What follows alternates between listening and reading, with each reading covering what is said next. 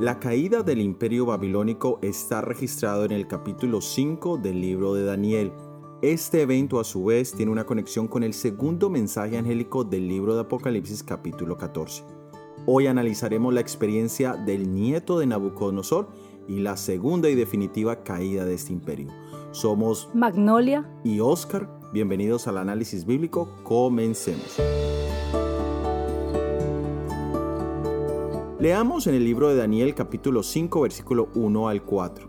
El rey Belsasar hizo un gran banquete a mil de sus príncipes y en presencia de los mil bebía vino.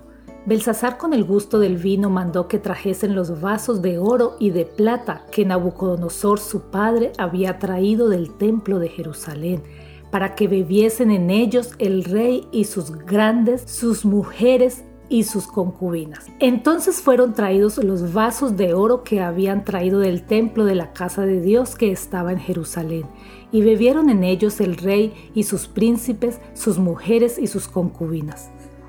Bebieron vino y alabaron a los dioses de oro y de plata, de bronce, de hierro, de madera y de piedra. Hemos visto que la primera caída literal y espiritual de Babilonia tenía que ver con su orgullo y prepotencia. Ahora encontramos el relato de su segunda caída y aquí hay un elemento nuevo y es el vino. Belsasar y sus príncipes bebieron vino y perdieron la capacidad de razonar, por lo tanto cometieron un sacrilegio terrible con los utensilios del santuario de Dios, al traerlos para su fiesta y usarlos como copas comunes. La diferencia entre lo común y lo sagrado es de vital importancia, hay varios relatos bíblicos que nos ilustran ese principio. El primero está en Génesis capítulo 4 versículo 1 al 5 y es la ofrenda de Caín. Él no pudo reconocer la diferencia entre lo que Dios pedía, que era un cordero, y lo que a él le parecía apropiado, que fueron frutas y verduras. Uno era algo santo y lo otro era algo común. El segundo relato está en el libro de Levíticos capítulo 10 versículo 1 al 3 y es la historia del fuego extraño que ofrecieron Nadad y Abiú. Ellos pensaron que no importaba la procedencia del fuego para el santuario, porque al fin y al cabo el fuego es fuego, pero ellos murieron inmediatamente delante de Dios al poner fuego extraño en el santuario. Nuestra tercera historia la encontramos en el libro de Números capítulo 15 versículos 32 al 36, y es el caso del violador del día de reposo. Aquí vemos cómo tratar el día sábado, el día de reposo, como un día común es un pecado. Hoy en día vemos que muchos piensan que el cuarto mandamiento solo tiene que ver con un tiempo de culto y entonces afirma, oh, todos los días son iguales. Pero este relato nos recuerda la diferencia entre algo santo, separado, y lo común o regular. La siguiente historia la encontramos en el primer libro de Samuel, capítulo 6, versículos 15 al 20, y es la muerte de los hombres de Bet-Semes por mirar dentro del arca. Mirar dentro del arca, el cual era un objeto sagrado, generó la muerte de 50.070 hombres.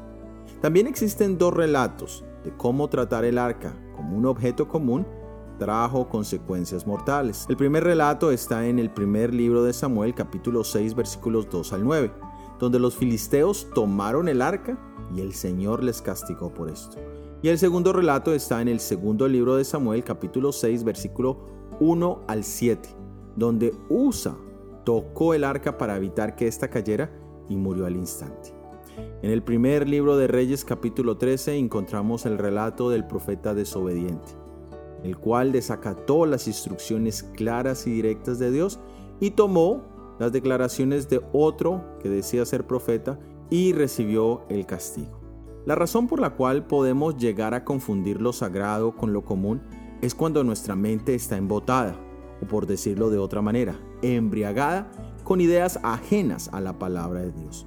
Espiritualmente se considera que las doctrinas erróneas o engañosas que circulan hoy en día son como un vino espiritual, que le impide a las personas el distinguir entre lo santo y lo común. Las doctrinas más comunes de este vino espiritual son, el primero es el estado consciente de los muertos, el cual muchas personas dicen que al morir las personas se van para el cielo o se van para el infierno, o se van para el purgatorio o se van para el limbo. Y la segunda enseñanza es la santidad del día domingo como día de guarda. Pero vivimos en un tiempo donde hay miles de enseñanzas que se mezclan con la Biblia y con ideas humanas, generando en realidad una fermentación de enseñanzas que hacen que las personas actúen como una persona ebria, es decir, con falta de equilibrio, es decir, entre lo que dicen y hacen, con la, una incapacidad de tomar decisiones y con una tormenta de emociones entre alegría, tristeza, fe, desconfianza, en fin. ¿Puede ser que nosotros estemos embriagados en este momento de ese vino espiritual también? ¿Podrá ser que en nuestras vidas estemos confundiendo entre lo santo y lo común? La sentencia final contra este imperio la encontramos en el capítulo 5 de Daniel, los versículos son el 26 hasta el 30. Esta es la interpretación del asunto. Mene contó Dios tu reino y le ha puesto fin. Tekel pesado has sido en balanza y fuiste hallado falto. Pérez, tu reino ha sido roto y dado a los medos y a los persas. Entonces mandó Belsasar vestir a Daniel de púrpura y poner en su cuello un collar de oro, y proclamar que él era el tercer señor del reino. La misma noche fue muerto Belsasar, rey de los caldeos, y Darío de Media tomó el reino siendo de 62 años. Babilonia estaba siendo sitiada por Ciro, el cual era un sobrino de Darío, el medo y el general de los ejércitos combinados de los medos y los persas. La ciudad de Babilonia era una ciudad inexpugnable, con sus macizas murallas y sus puertas de bronce, protegidas por el río Éufrates y abastecida con abundantes provisiones. El sacrílego monarca se sentía seguro y dedicaba su tiempo a las orgías, sin saber que en ese mismo momento se estaba cumpliendo esta profecía. En nuestro análisis bíblico titulado El sueño profético parte 2, hablamos del significado que tiene Ciro en la Biblia. Dejamos el vínculo de ese análisis en la descripción. Babilonia, sin lugar a dudas, había continuado con su orgullo, pero ahora había llegado al colmo de ridiculizar los elementos sagrados del santuario que tenían una representación directa de nuestro Salvador Jesucristo. La Babilonia moderna también ha llegado a ese punto de burlarse de Dios. ¿Será que nosotros tenemos algo de Babilonia en nuestros corazones? El Señor Jesús, igual que hizo en esa noche a través de Ciro, está abriendo las compuertas para que todos los que estén en Babilonia tengan la posibilidad de salir y ser libres, de no perecer en la destrucción de esta ciudad. Que Dios nos ayude, es nuestro deseo. Amén.